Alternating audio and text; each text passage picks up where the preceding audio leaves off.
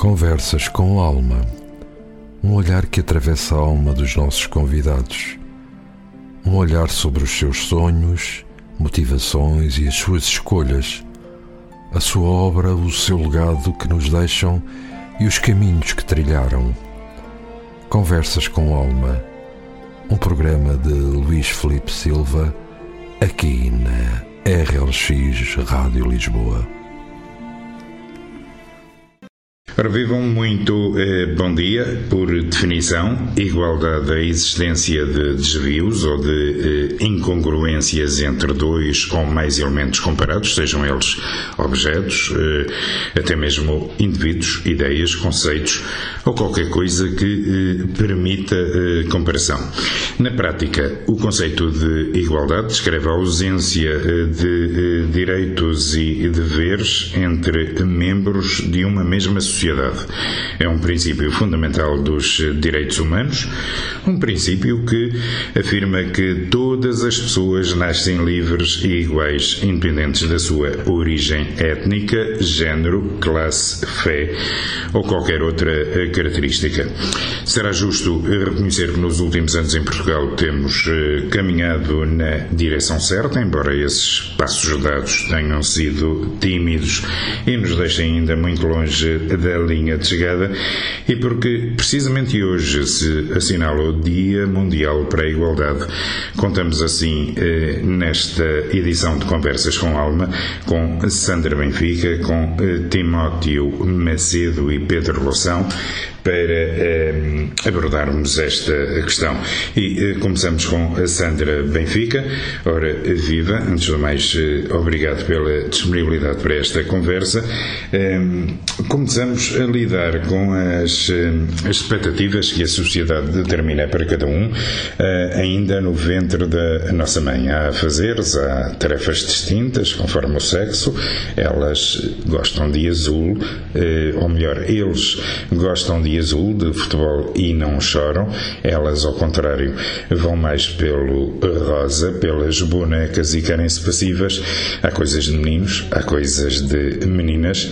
E é aqui, Sander Benfica, que começa o caminho que desemboca na flagrante desigualdade de género em que vivemos. Olá, bom dia.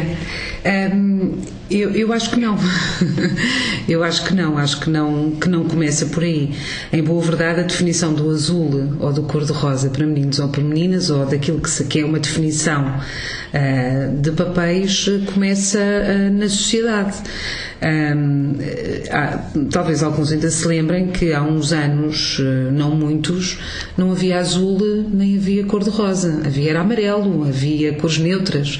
Passou a haver azul e cor-de-rosa a partir do momento em que eh, se determinou que vendia essa ideia que isso servia de uh, mais-valia para empresas que passaram a construir uh, biberons de uma cor e biberons de outra cor, uh, roupas de uma cor ou roupas de outra cor Portanto, a construção do género nessa ótica é uma construção social associada sempre, sem qualquer uh, exclusão, a conceitos uh, económicos e que, portanto, têm que ser uh, efetivamente considerados. Nós pensamos que a grande desigualdade entre homens e mulheres tem as suas raízes, naturalmente, numa desigualdade que é uma desigualdade ancestral, até milenar eh, naquilo que era o papel social eh, das mulheres e dos homens, o papel que desempenhavam na sociedade, mas o desequilíbrio hoje presente eh, prende-se muito com aquilo que é a desigualdade de oportunidades ao nível material, nomeadamente ao nível do trabalho, do emprego e da estabilidade das pessoas. Muito bem, poderemos dizer então que esta questão de cores está mais presente na cabecinha dos peixes do que noutro relato qualquer. Bom, está mais presente na cabeça de quem vende esses produtos e quem eh, nos coloca a pensar eh, nessa, nessa lógica. vamos lá ver. não se justifica o que as mulheres ganhem menos que os homens na mesma função por uma questão de definição de cores. Uhum. Uh, Justifica-se por uma subexploração daquilo, por exemplo, que é o trabalho uh, das mulheres. Um, e nós temos um princípio que é, consideramos naturalmente que os aspectos da igualdade ao nível da educação e da formação são absolutamente indispensáveis, são imprescindíveis uh, para o desenvolvimento das sociedades. Mas as raízes profundas da discriminação assentam efetivamente em algo mais do que a própria uh, educação. Eu costumo dar muito este exemplo. Se nós considerarmos que hoje as mulheres continuam a ganhar escandalosamente menos que os homens, e se fosse tudo uma questão de educação, colocávamos todos os empregadores, todos os patrões numa sala, dávamos-lhe uma formação de igualdade de género e eles a seguir aumentavam os salários das mulheres. Ora, isto não acontece por uma questão de formação, não acontece por uma questão de educação, acontece porque continua a ser uh, muito importante a, a, esta concepção de diferenças entre homens e mulheres, no sentido em que isso permite uma exploração daquilo que é o seu trabalho e daquilo que é a sua mais-valia para o desenvolvimento dos próprios países. Muito bem, e Sandra Benfica, isto acontece por, eh, pelo menos, e à partida, por duas razões, já vamos à outra. Eh, para já, e eh, profissionalmente, ou em termos de formação, há menos homens do que mulheres com diplomas académicos. No entanto, e como a Sandra disse, não são elas que ganham mais, não são elas que têm mais lugares nas administrações das empresas ou até na administração pública, apesar de serem mais qualificadas, acabam passa a expressão por ficar para trás. Sim, porque a questão da igualdade, nós é preciso sempre fazermos aqui alguma comparação. Nós não nos podemos esquecer, e eu estou muito de acordo com aquilo que o Luís disse inicialmente, que em boa verdade nós demos passos muito importantes e significativos ao nível da igualdade entre homens e mulheres no nosso país. Mas também nós vinhamos numa base muito baixa daquilo que era o estatuto social e o reconhecimento do papel das mulheres na sociedade portuguesa. Até ao 25 de Abril as mulheres não tinham direitos.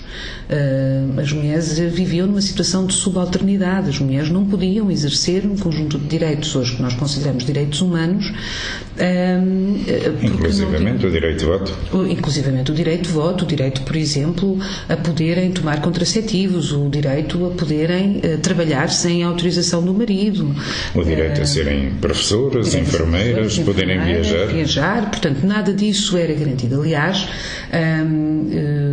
nós não nos podemos esquecer que o próprio Código Penal, um, até à década de 60, creio eu, permitia, por exemplo, que os maridos uh, assassinassem as mulheres, por exemplo, numa situação de adultério, ou as próprias filhas numa situação de, considerada de corrupção, e só, só, só recebiam de punição, se tal acontecesse, uh, um desterro de seis, de, de, de seis meses. Portanto, a discriminação na lei a inexistência de direitos das mulheres no quadro da lei, e por aí, e, naturalmente uh, depois na sociedade e nas relações interpessoais, no quadro da família, fosse na relação que tinham com os seus pais ou na relação que tinham depois com os seus uh, maridos, naturalmente à partida estava minado por esta ausência de direitos. Nós fizemos um processo muito interessante que foi permitido pelo 25 de Abril. aliás, às vezes se esquece, mas eu penso que é sempre muito importante recordar que 1975 foi o ano internacional da, da mulher ao nível das, da, das Nações Unidas e Portugal teve um papel determinante, muito importante depois na, eh, logo a seguir eh, à, à, Revolução, de facto consagrar, eliminar todos os aspectos da discriminação das mulheres em razão do sexo na legislação e criar as bases para que de facto as mulheres fossem iguais aos homens no quadro da lei. A nossa crítica hoje prende-se com o facto de não nos basta sermos iguais na lei, é preciso que essa igualdade se reflita na vida. E não se pode falar em igualdade sem se falar em discriminações. Aliás, a definição que se dá de igualdade no início desta entrevista vai mesmo pelo negativo, não é? Uhum. É a ausência de. Portanto, nós continuamos na sociedade portuguesa a ser profundamente uh, discriminadas em função do nosso sexo e, nomeadamente, em função do exercício da maternidade, por exemplo. No aspecto que me falou da, da, educação, é verdade que nós demos este passo, ou seja, as raparigas antes do 25 de Abril só estavam, digamos, obrigadas a estudar até ao terceiro ano, os rapazes até à quarta classe, portanto foi um passo muito importante que se deu ao nível das conquistas da democratização do ensino e, portanto, as mulheres passaram a ter acesso à educação e, portanto, cresceu-se brutalmente ao nível da formação, da qualificação das mulheres e as mulheres agarraram essa oportunidade uh, uh, de facto, provando que do ponto de vista intelectual não têm menos capacidades uh, do que os homens uh, e, e, portanto, atingem um patamar de facto de igualdade a esse nível. Mas, em boa verdade, depois não conseguem ainda ao nível daquilo que é uh, o estarem, por exemplo, com a representatividade necessária e suficiente na política, ao nível da participação a vários níveis, desde logo até na participação cívica, na participação nas associações, uh, cada vez têm maior uh, dificuldade. Nós estamos num processo que é de, digamos, de retrocesso relativamente ao exercício dos direitos das mulheres. E isso prende-se com aquilo que referi, ou seja, não nos basta a igualdade que está consagrada na legislação, é preciso que existam condições materiais para que as mulheres possam ser iguais e possam exercer o seu papel e dar o seu contributo ao desenvolvimento do país, que ainda assim é muito grande. Na política, as questões das cotas não limitam a mulher pelo valor que, que tem naturalmente? Bom, as, as cotas, eh, eu acho que qualquer mulher tem um sentimento ambíguo relativamente às, às cotas. As cotas são, de alguma forma, vem introduzir um, um fator novo da obrigatoriedade de participação das mulheres, curiosamente só colocadas ao nível dos partidos políticos, das exigências que são colocadas ao nível dos partidos políticos. É Alguns nem cumprem. Alguns que nem cumprem, mas é muito interessante, por exemplo, que este, o princípio das cotas não seja colocado, por exemplo, ao nível da participação nos governos. Já agora, não é? Se de uhum. facto é dar essa oportunidade às mulheres de exercerem esse, esse direito, não é? Esse dever até de, de, de participação, é muito interessante que seja só a nível dos partidos políticos. Nós, eh, e naturalmente, que nós gostaríamos que as mulheres pudessem participar pelo reconhecimento do seu valor e pelo seu interesse e não tanto por uma obrigação que de alguma forma continua a mascarar aquilo que é a desigualdade que existe de participação. As mulheres têm dificuldade de participação porquê? As mulheres têm dificuldade de participação porque cada vez têm horários de trabalho mais incompatíveis com aquilo que é uma organização da sua vida que permita trabalhar, que permita cuidar dos seus filhos, que permita o seu lazer, que permita a sua participação. Portanto, a articulação da vida familiar, da vida pessoal, é cada vez uh, uh, mais difícil para, para as mulheres. As mulheres têm dificuldade de, de, participação uh, porque os seus salários são cada vez mais baixos e, naturalmente, que nós sabemos que quanto mais baixa é a sua capacidade económica, mais difícil é, por exemplo, conseguirem apoios que permitam um, libertá-las daquilo que são ainda tarefas que, no essencial, estão ao seu encargo, o cuidar do dos filhos, o cuidar dos, dos eh, ascendentes, dos descendentes. Uh, Desculpa interromper, a sociedade nos dias de hoje ainda faz uh, daquelas tarefas domésticas e dos trabalhos não remunerados uhum. uma, uma coisa de, de, enfim, que deve ser desempenhada por uma mulher. Eu penso que não, eu penso que nas. Um, particularmente entre os mais jovens, as coisas estão a mudar, a mentalidade vai mudando. Nós podemos mudar a lei, mas as mentalidades demoram de facto algum tempo a mudar. Eu hoje reconheço que ao nível dos casais mais jovens existe uma maior partilha. A dificuldade coloca-se, por exemplo, há um exemplo que eu acho que pode ilustrar-me isto muito bem. Um, eh, quando uh, se coloca muitas vezes quem fica com a criança, quando estamos a falar entre um casal um, que tem um bebê, por exemplo, um, a, a, a, determinação que fica a mãe não se prende com um papel de género, digamos assim, mas prende-se essencialmente com aquilo que é o rendimento mais elevado naquela família. Uhum. Um, e nós podemos atirar para as mentalidades todo o problema, mas se não reconhecermos isto, não vamos seguramente aumentar. E, qualquer pessoa compreende isto. Se, se aquilo que eu vou perder no meu salário, em comparação com o meu companheiro, significa mais 50, mais 60 ou mais 100 euros, naturalmente que não há aqui questões de género que venham implicar que a decisão seja contrária. E, portanto, a razão pelo qual as mulheres eh, muitas vezes acabam por abdicar de um direito seu e já agora um direito também da criança. E, e, e, não existe uma maior partilha dessas, dessas responsabilidades, prende-se muitas vezes com decisões com, daquilo que, que tem a ver mais com o rendimento das famílias do que propriamente com preocupações ou com desigualdade de género. Ainda assim, reconhecemos que temos que fazer um caminho muito um, ainda maior, percorrer um caminho ainda difícil, para que de facto uh, se eduque uh, particularmente os homens para uh, estender a roupa não lhes retira nenhuma masculinidade nem é uma, uma vergonha. Mas penso que nas camadas mais novas esse problema já não é tão tão marcante como era uh, há uns anos atrás. Muito bem, ainda uh, nos dias de hoje uh, temos imensos casos que naturalmente o, acabam por confirmar isto que lhe vou dizer, que muito bem saberá Profissionalmente, eh, a mulher terá de apresentar melhores resultados que o homem para conseguir aceder a uma promoção, por exemplo, eh, e em caso de, de eh, estar a disputá-la com um homem, os empresários portugueses não vão acreditar, mas isto, ou não vão estar de acordo, mas isto ainda hoje acontece. Sim, acontece, acontece desde logo no acesso ao trabalho, não é?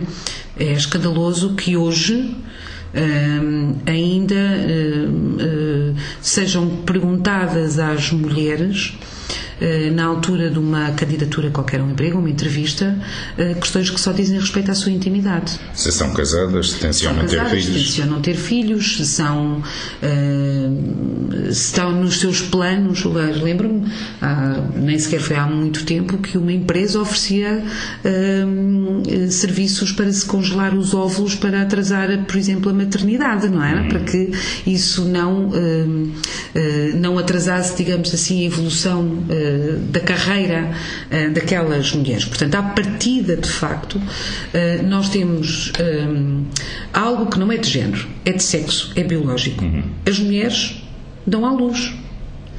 Nós precisamos de crianças, nós precisamos, para o desenvolvimento do país, para a sustentabilidade do país, nós precisamos que nasçam crianças. Nós temos um país envelhecido. Portanto, e são as mulheres que têm filhos. Ponto. São elas que amamentam, e são elas que uh, dão à luz as crianças. E, portanto, a Constituição da República Portuguesa, quando trata, por exemplo, da maternidade, atribui-lhe um valor social eminentemente importante. Portanto, não é algo que diga única e exclusivamente respeito a uma decisão individual. As pessoas poderem ter filhos, as mulheres poderem ter filhos, significa que estão também a dar um contributo muito importante ao desenvolvimento do país e à sustentação do país. E nesse sentido, seria de esperar que a legislação discriminasse neste sentido positivamente esta coisa que é um bem comum de toda a sociedade e, pelo contrário, opta por não o fazer. Portanto, a discriminação das mulheres hum, pela maternidade hoje é absolutamente gritante. Uhum. e, portanto, isso vai se refletindo não apenas numa altura em que as mulheres se candidatam a um determinado posto, mas em todo o seu processo e todo o seu percurso uh, uh, laboral. Naturalmente que Poder-se dizer, poder dizer que estamos num mundo de homens. Naturalmente, se nas chefias continuam a estar apenas homens, bom, dificilmente compreenderão a importância que é uh, dar as mesmas oportunidades que a mulheres. Mas ainda assim é preciso acrescentar outro fator é que nós tivemos uh, recentemente em Portugal, na altura da intervenção da Troika, um governo composto por mulheres também, que tinham pastas determinantes, por exemplo, para resolver muitos destes problemas. E todas as políticas que foram adotadas, por mulheres, digamos assim, não deixaram de ter uma marca profundamente negativa naquilo que é a vida das mulheres. Portanto, para além da questão de género, existe também a questão de classe, que é fundamental na análise dos processos da questão ideológica. E numa questão ideológica. Portanto, hum, para nós não é igual quer dizer, não se pode tirar imediatamente essa, essa conclusão que o facto de termos mulheres num determinado governo e a, determinar, e a decidir eh, políticas, que isso significa imediatamente que nós estamos a beneficiar mulheres não estamos a fazê-lo. Portanto, um, as, as, os problemas específicos uh, das mulheres são naturalmente complexos, mas não são menores. E quando nós muitas vezes olhamos para isto com esta simplicidade, que essas mulheres conseguem interpretar melhor o problema das mulheres, isto não corresponde à verdade de tudo. Uhum. E quando nós uh, pensamos em mulheres imigrantes, em mulheres de etnias, tudo se agrava. Claro, porque as discriminações, as desigualdades, o racismo, a xenofobia, todos esses fatores interseccionais são fatores de profunda discriminação. As mulheres caucasianas em Portugal são discriminadas em função do seu sexo, em função da sua classe social, e se acrescentarmos a isto outros fatores, esses fatores vão pesando na sua, na sua discriminação. Um, as mulheres com deficiência são absolutamente discriminadas por variedíssimos, até uh, ao nível do tipo de exercício de violência que é exercido sobre, uh, sobre, sobre elas. A discriminação não é diferente, a discriminação que existe das mulheres em função do seu sexo, acresce sempre depois a discriminação que é feita ao nível da sua classe social, daquilo que é a sua etnia, daquilo que é a sua raça, até daquilo que é a sua, da sua religião. O problema da discriminação e da desigualdade é um problema profundo e que assenta as suas raízes naquilo que é a base ideológica e económica da sociedade. Para finalizar, de apostar nas gerações mais novas e apostar na formação e na cultura e no conhecimento, para esperar que um dia destes, eh, mais tarde ou mais cedo, deixe de haver desigualdade de género? A, a, bom, apostar hum, hum, nesta ideia hum, que penso ser determinante, que é defender os direitos das mulheres e defender a dita igualdade uh, de género é algo que não se faz apenas por um grupo. Uh, defender a igualdade uh, entre homens e mulheres, defender o fim das violências que são exercidas sobre as mulheres, é um trabalho de homens e de mulheres. Para resolvê-los, não assenta apenas as suas bases nas, nas ditas políticas de igualdade assenta as suas bases nas ditas políticas uh, económicas do país. Um exemplo talvez muito simples. Nós, uh, no quadro da saúde, por exemplo, bom, as mulheres têm útero. As mulheres em Portugal morrem com uh, cancro do colo do útero, uh, numa percentagem muito elevada, até comparativamente a outro tipo de cancros, ou do cancro, por exemplo, da mama. Não se justifica que, por exemplo, no nosso distrito, o distrito de Lisboa, seja o sítio do país onde existe menor capacidade, por exemplo, de fazer prevenção. Porquê que falta saúde? Porque para as mulheres terem direito à igualdade significa reconhecerem que também ao nível da saúde, ao nível da educação, ao nível do trabalho, ao nível da maternidade e por aí fora, têm problemas específicos, têm necessidades específicas e, portanto, todas as políticas têm que ter esta perspectiva de ir ao encontro daquilo que são as necessidades e a satisfação dos problemas específicos das mulheres. A economia conta, as finanças contam, a saúde conta, a educação conta para poder satisfazer estes direitos. Enquanto as mulheres não forem reconhecidas como titulares de direitos humanos em igualdade com os homens, mas, sobretudo, enquanto todos nós, homens e mulheres, não formos iguais aos olhos da política e da economia, enquanto persistir a exploração, enquanto persistir a desigualdade estrutural, nós não temos qualquer tipo de ilusão que alguma vez se venha a atingir a igualdade. Até porque a igualdade é absolutamente contrária àquilo que é o princípio da estrutura macroeconómica que nos rege. Portanto, lutar pelos direitos das mulheres é também lutar contra este sistema que nos discrimina, que nos oprime, que nos explora e que naturalmente vai cavando até algumas uh, guerras sem uh, sem fim à vista e sem fito que de facto nos permita viver o quê? Viver uma vida com dignidade. Uma rádio feita para si. RLX Rádio Lisboa.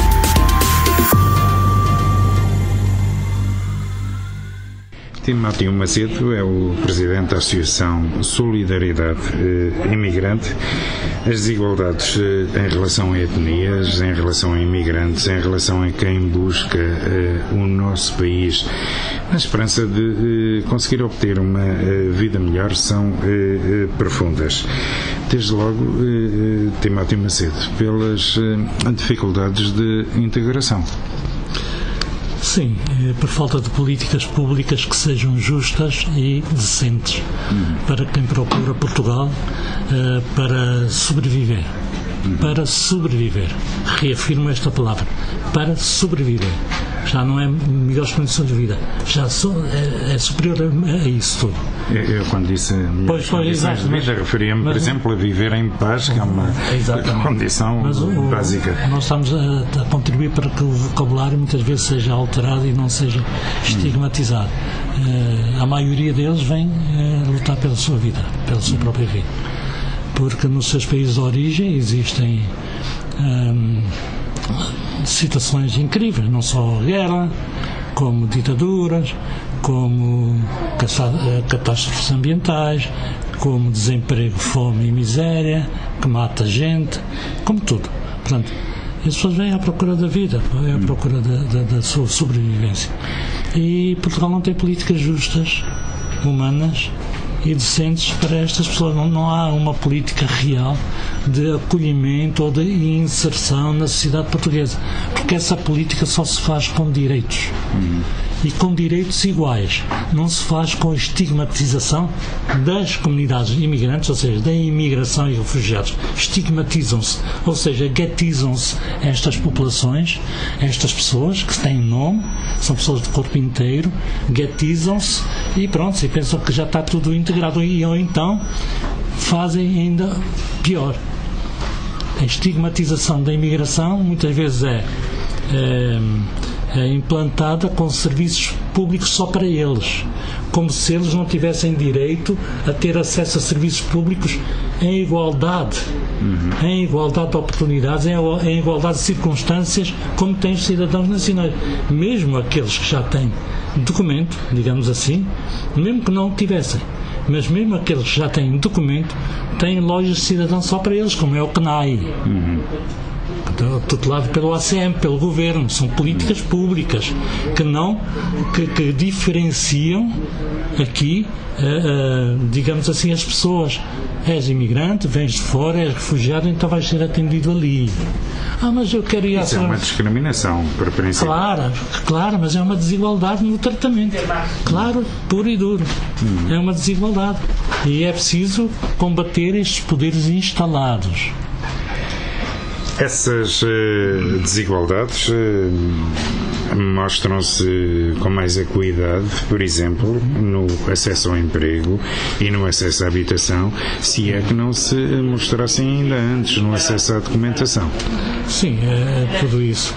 Verificam-se efetivamente hum, situações discriminatórias, desiguais, entre, nomeadamente, o acesso à habitação quem é recém-chegado, mesmo que tenha a documentação, mesmo que consiga, apesar de, de muita luta, eh, de, de, de, muita paciência e resistência, eh, pelo tempo de espera, pelas lutas que tem que se fazer, muitas vezes na rua, em frente ao Parlamento, junto às instituições do Estado e do Governo, eh, independentemente disso, as pessoas muitas vezes conseguem, e, conseguem na maioria, e por, por isso existem também apoios das associações que, que como a nossa, naturalmente, que, que têm um.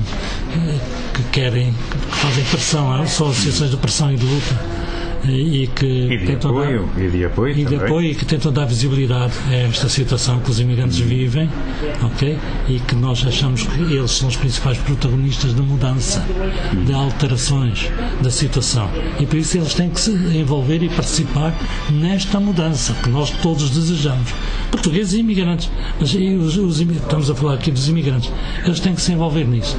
Temos que lutar para que eles tomem consciência que eles são capazes de mudar. E existem muitas discriminações no acesso à habitação. Muitas vezes é pela cor da pele. E muitas vezes é pela origem. Emprego. No emprego, no emprego mesmo, nós sabemos que há setores de, de atividades. A Grande Vila Morena, ou seja, o, os cantares alentejanos, podiam ser muito bem replicados com de outras línguas, com nepalês, ou, ou hindi, ou urdu, portanto, de, de povos que vêm de outras origens, vêm de outras partes do mundo e que hoje estão a trabalhar na agricultura no Alentejo, por exemplo. Uh, ou seja, mas nós depois vamos ver. Uh, uh, existe, existe uma exploração escrava, que nós chamamos, é uma exploração intensiva, é uma exploração escrava em relação a muitos imigrantes. E, e, as entidades patronais sem escrúpulos aproveitam-se da situação. Muitas vezes são indocumentados, muitas vezes nem sequer conhecem os seus, os seus deveres, os seus direitos na área do trabalho. Uhum.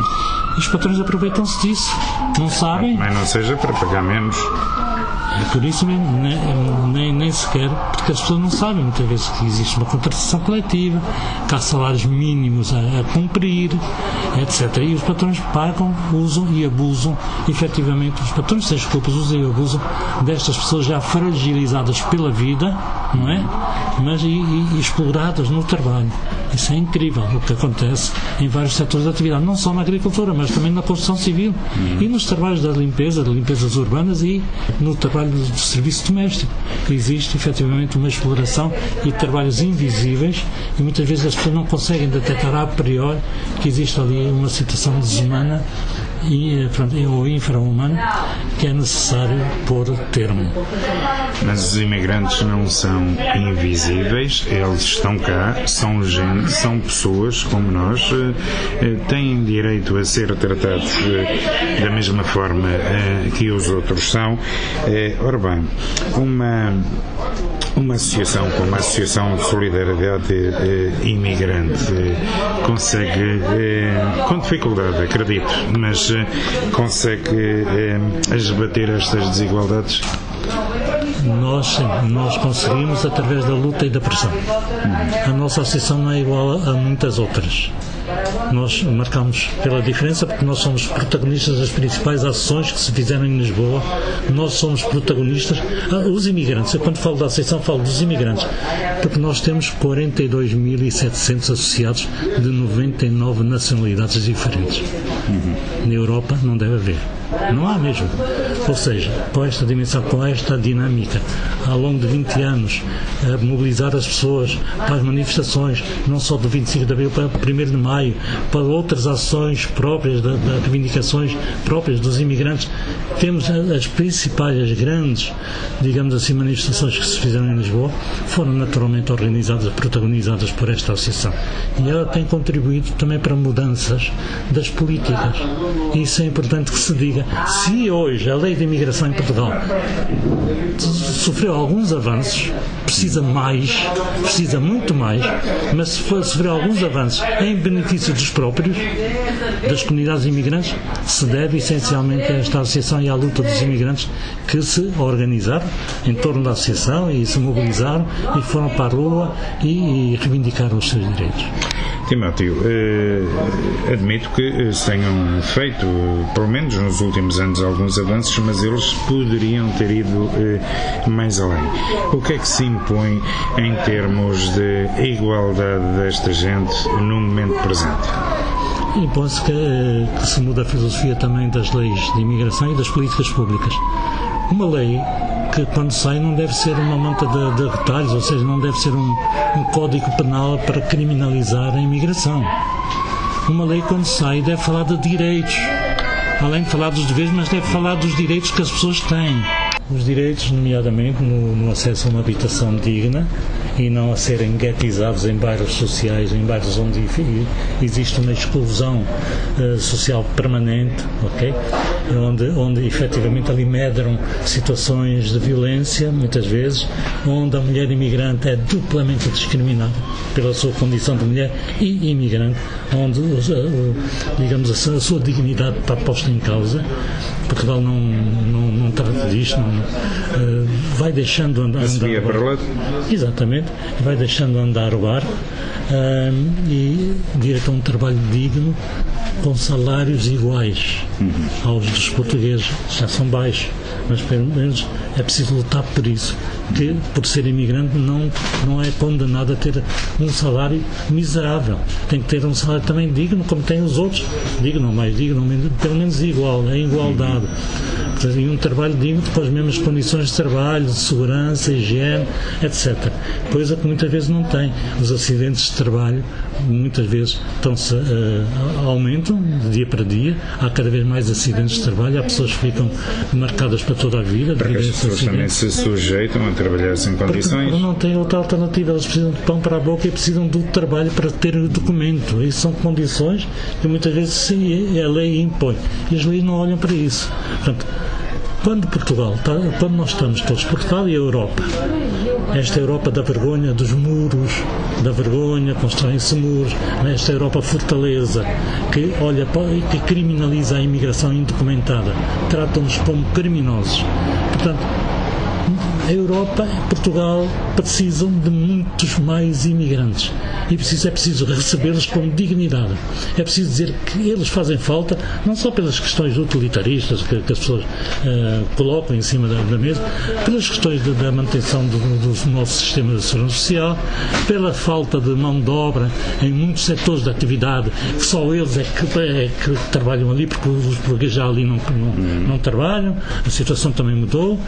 Pronto, nesta altura, Portugal precisa e a Europa precisa de tantos e tantos imigrantes, não há motivos para termos fronteiras nas nossas cabeças, nas cabeças dos políticos que fazem leis. É preciso desbater, é preciso derrubar essas fronteiras das consciências que olham para as pessoas como um cidadão desigual. É preciso termos um olhar igual, olhos nos olhos, nas mesmas circunstâncias, porque as pessoas são capazes de lutar pelos seus direitos também. Muito bem. Uh, Timóteo Macedo, eu uh, só combinei consigo que vinha cá, mas fiquei surpreendido quando aqui cheguei. É um mar de gente uh, pedir apoio à Associação uh, Solidariedade Imigrante. A sua associação é um porto de abrigo para quem chega? Sem dúvida, porque. Hum, Uh, os imigrantes sabem, sabem onde se dirigir. Os imigrantes sabem quem está do lado deles, nos bons e nos maus momentos. Festejamos tantas vitórias com os imigrantes. Quando nós falamos com, não é para, é com. Porque nós achamos que tem, tem que ser eles a lutar pelos seus direitos. Nós estamos ombro a ombro com eles. Nós abrimos caminhos para as pessoas caminharem para lutar pelos direitos. Uma associação que tem esta perspectiva e este trabalho, naturalmente, tem, os resultados são estes. Há 20 anos que sempre fomos assim não temos descanso. As pessoas procuram-nos intensamente.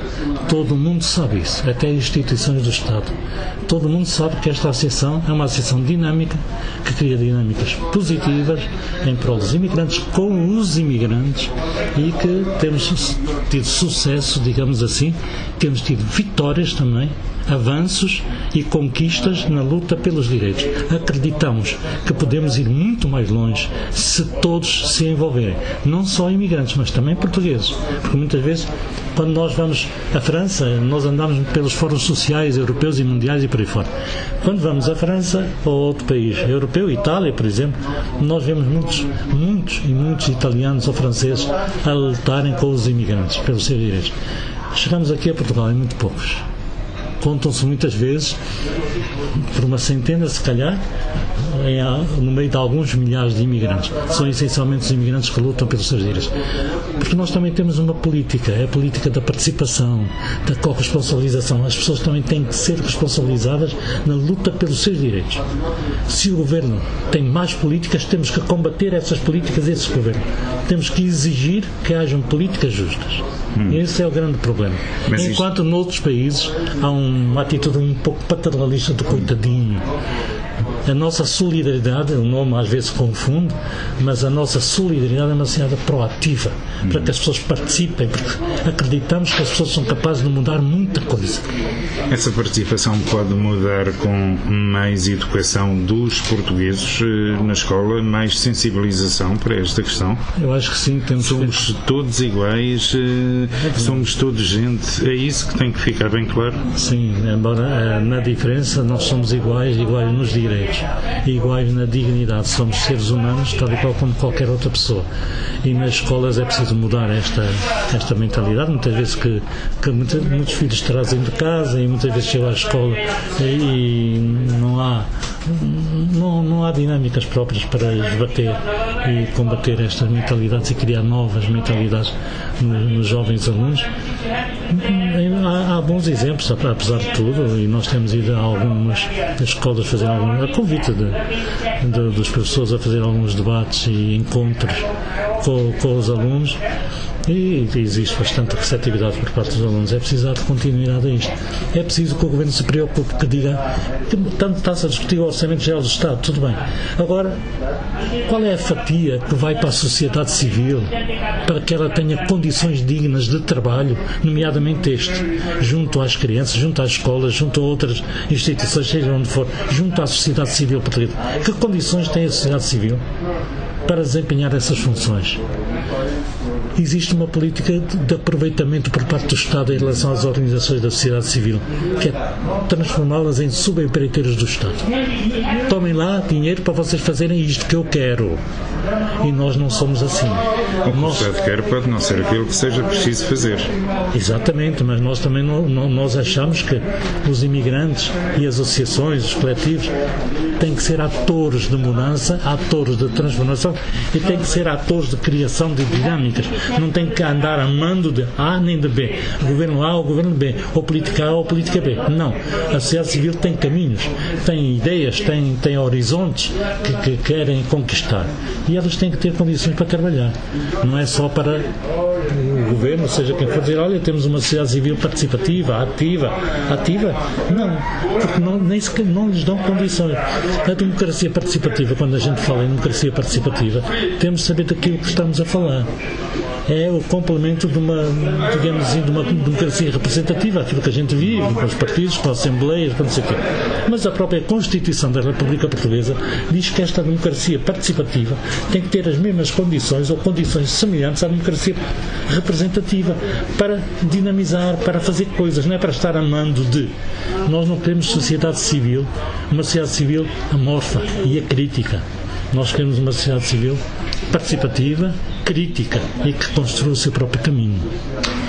Timóteo Macedo fica o alerta, eh, fica também a promessa de que aqui voltaremos eh, a breve trecho, até porque a Associação eh, Solidariedade Imigrante faz um trabalho que precisa de ser mostrado e por isso mesmo aqui fica a promessa de cá voltarmos. Hoje apenas falamos destas questões de igualdade que não são menores, são questões importantes, mas cá voltaremos para um trabalho mais profundo.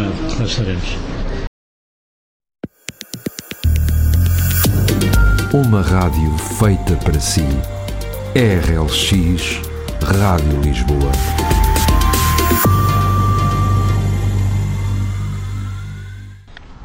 Pedro Loução é um dos eh, cofundadores do projeto True Colors, eh, é coisa que já vamos falar mais à frente.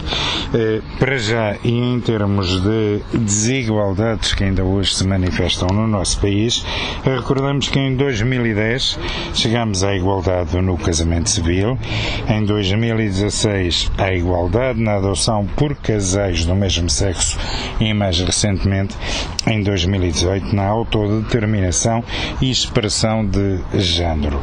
Eh, passaram alguns anos, um percurso eh, demorado, um percurso com eh, muitos espinhos pelo meio, mas são progressos, Pedro, que se têm traduzido em mudanças reais? De facto, não.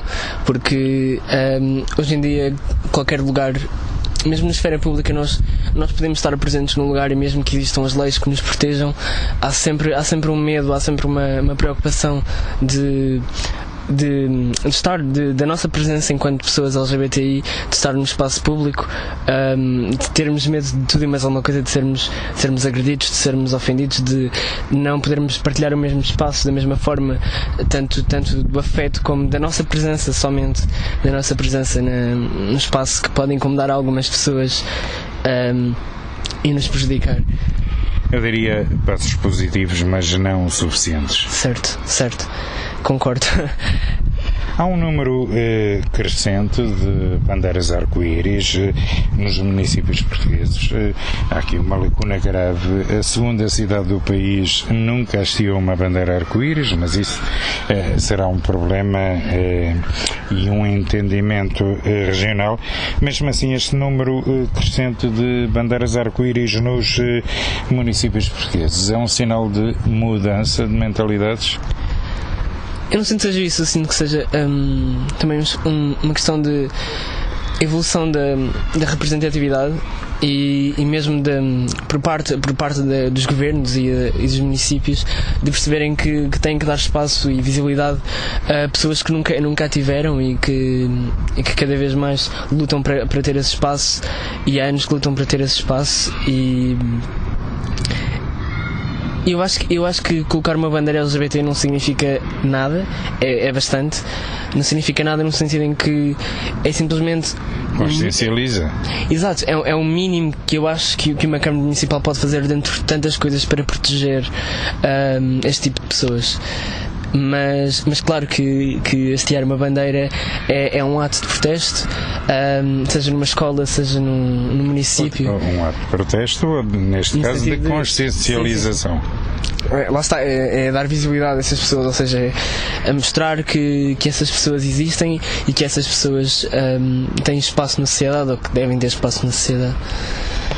Muito bem, até porque a sociedade eh, somos todos nós, o Exato. país somos todos nós que o construímos com as nossas eh, diferenças, eh, mas também supostamente em igualdade. Falaste-me há pouco eh, do medo. Eh, Mantém-se esse medo de reportar eh, agressões às autoridades? Continuam a temer-se atitudes xenófobas por parte da polícia?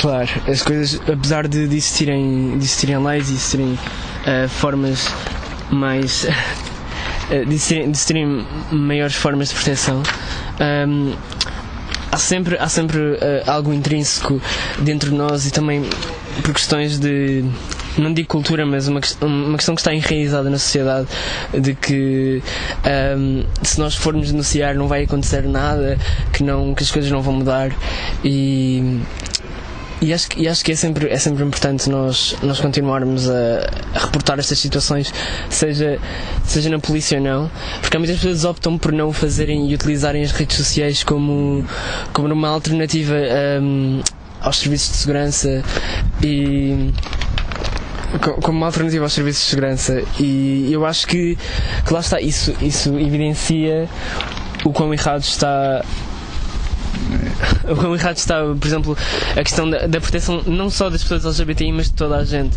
Toda a gente que, que se sinta desprotegida, se fizer uma queixa na polícia, há sempre, há sempre alguma coisa de errada, seja. Hum, não sei se estou. A, a polícia não, não estará uh, preparada psicologicamente para Sim. vos entender? Eu acho, eu acho que o que eu queria, pronto, o que eu queria dizer é, é, a falta de formação que existe e que deve existir não só na polícia, mas também, por exemplo. Nos uh, tribunais? Também, também. Ou seja, nos tribunais, na, na polícia, nos, na, nos próprios professores que é na formação. Portanto, eu acho que se, se eu vou, vou, pegar nesta, nesta questão da formação e da, e da escolarização, porque se nós, eh, se os professores tiverem essa, essa formação, se tratarem uh, toda a gente da mesma forma, independentemente disso, abrirem consciência para a questão da, da sexualidade, para a questão da identidade de género, um, ehm, os futuros polícias ou as pessoas que vão estar em cargos de segurança não, não vão precisar necessariamente ter uma formação de como agir com uma pessoa LGBT, se à partida vão ter uma formação uh, central de, do, do, público, da esfera pública, de uma escola pública, que um, lá está que tratou, que tratou toda a gente como, como igual, que ensinou toda a gente a, a, a, tratar de todas as pessoas independentemente da, da, sexualidade ou da identidade de género. Estás-me a falar na educação, começaste por falar em professores, remete-nos para a questão da educação. É, a educação é, é, é, o futuro, é pela educação que, por exemplo, os eh, polícias, os juízes, os advogados poderão estar mais sensibilizados para questões particulares de eh, eh pessoas que, embora não partilhando os ideais, possam, eh, de certa forma, estar melhor preparados para os ouvir? Exato, era, era isso que eu queria dizer. Um, e, e, não é só uma questão de, de, ser ideológica, porque não é uma questão ideológica, é uma questão mesmo de, de princípios bases de igualdade humana, mesmo. Uhum. De, somos, to, somos todos literalmente iguais. E claro que temos as nossas diferenças, somos todos muito diversos e é, e é isso que faz-nos.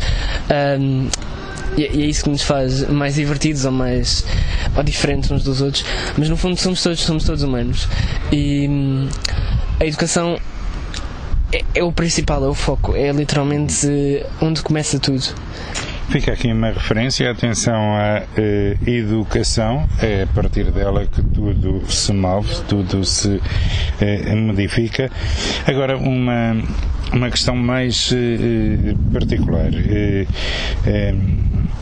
Pedro, vocês não são livres de manifestar a vossa orientação sexual, não são livres sequer de eh, trocar um simples afeto em público, eh, isto ainda é de evitar. Eh, isto é, digamos, uma mordaça na vossa alma.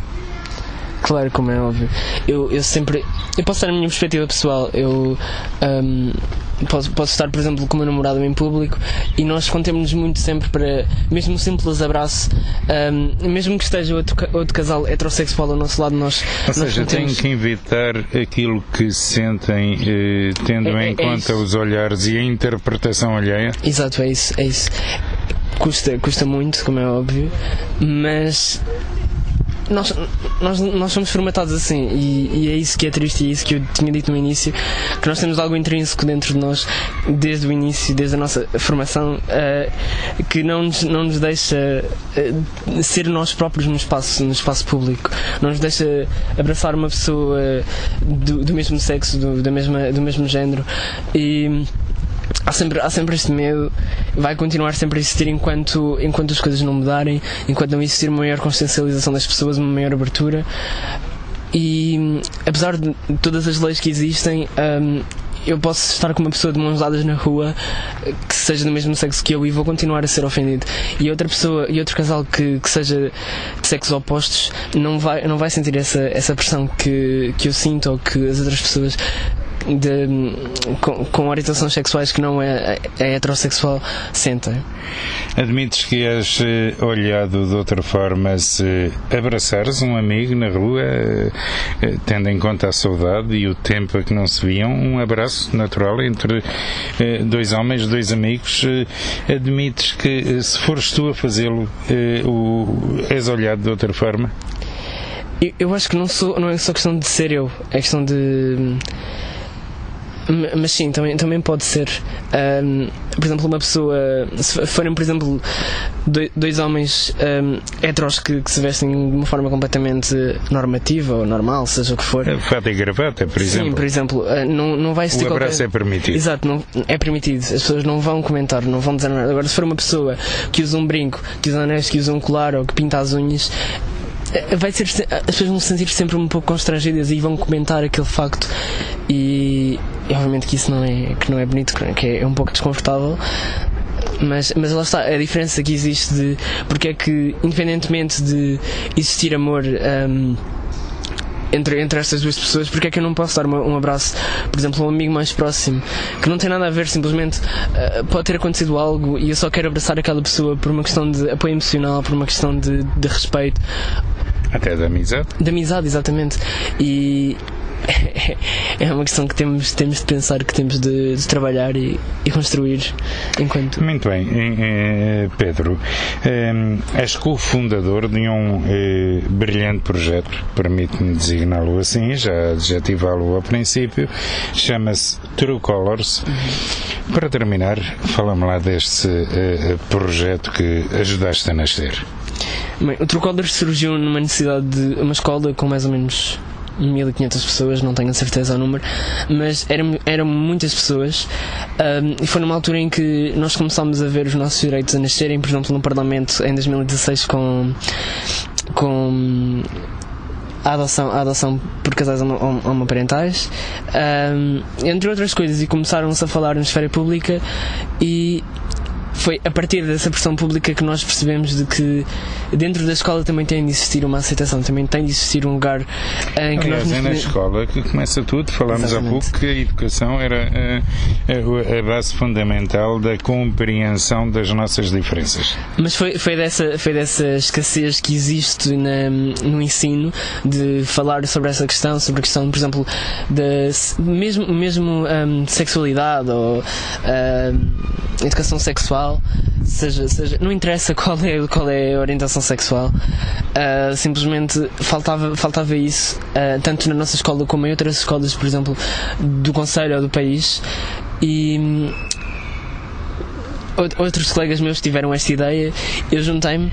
E todos juntos temos mais força. Exatamente. E foi aí que, que pensámos num, num espaço coletivo, num, neste caso era um clube, nós denominámos clube, mas era uma espécie de grupo que, que tinha como objetivo no início um, ajudar. Um, no início era, era, ajudar as pessoas a sentirem-se mais confortáveis, um, pessoas LGBTI, pessoas racializadas, uh, tanta gente que, que por, por, vários motivos não se sentia integrado na escola e tentámos, tentámos unir toda a gente para também terem espaço onde, onde se pudessem sentir confortáveis.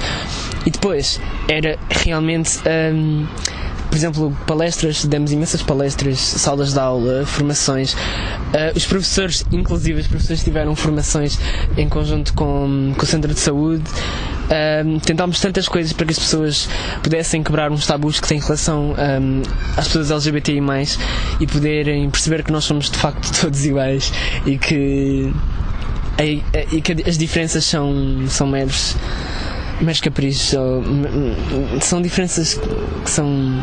E Pedro, tanta gente junta uh, nesse projeto. Uh, Sentiste-te realizado? Senti-me porque ao longo de poucos meses tínhamos 60 pessoas, um conjunto de 1500 pessoas que se juntaram a nós para construir um projeto um, que foi apresentado não só na nossa escola, mas em outras escolas, que foi levado para outros espaços. Um, e que acho que era importante realmente. Não, não digo existir um Colors em todas as escolas, mas haver esta, esta questão de consciencialização e os objetivos que o Colors tinha de, de, consciencializar as pessoas e de, e de as ajudar a tentar perceber, um, integrar e não só, é, era importante que isso houvesse em todas as escolas de todas as idades, porque, como, como disse, uh, é, é, na, é, na, é, na, escola e na, e na formação que, que as coisas começam e que, que nós nos tornamos uh, seres com mais consciência e, e percebemos com, na forma como tratamos os outros e, e, e podemos agir no mundo. E quem assim. hoje está na escola, naturalmente, amanhã será um decisor neste país. Exato. É importante que eh, essa educação venha da, da escola, sentes-te mais confortável em relação aos que te precedem? Sim, eu, eu penso que sim. Um, eu, eu, sinto que uma, uma, pessoa, uma pessoa para governar este país precisa realmente respeitar toda a gente. Respeitar toda a gente um, e gostar mesmo de, de seres humanos. Vamos dizer isso, porque nós somos, somos, todos, somos todos pessoas e, nós votamos em pessoas para, para nos representarem. As pessoas não estão lá para. Porque sim, as pessoas estão lá para nos representarem, para representarem a população que votou neles. Uh, população essa que tem as suas diferenças, que tem as suas necessidades uh, e, que, e que realmente, como, como, como disse, é importante haver essa formação, porque senão as pessoas vão para lá às cegas e não vão saber e vão fazer leis que não têm nada a ver e que não são para as pessoas e são para eles. E, e o mais importante é serem para as pessoas, porque a política é para as pessoas e não para os políticos. Muito bem, então vamos lá respeitar a igualdade entre todos. Eh, eu diria até aqui em jeito de laracha que no futebol e nas outras eh, modalidades desportivas tudo começa em igualdade, 0-0 é como começam todos os jogos, eh, naturalmente que eh, terão sempre eh, condições para que essa desigualdade seja desfeita, ou então o desporto não valerá a pena, nas coisas importantes da vida. O que importa mesmo é manter a igualdade entre todos, até porque somos todos cidadãos, somos todos gente, e a RLX cá estará para pugnar por isso. Conversas com alma. Um olhar que atravessa a alma dos nossos convidados. Um olhar sobre os seus sonhos, motivações e as suas escolhas. A sua obra, o seu legado que nos deixam e os caminhos que trilharam. Conversas com alma. Um programa de Luís Felipe Silva, aqui na RLX Rádio Lisboa.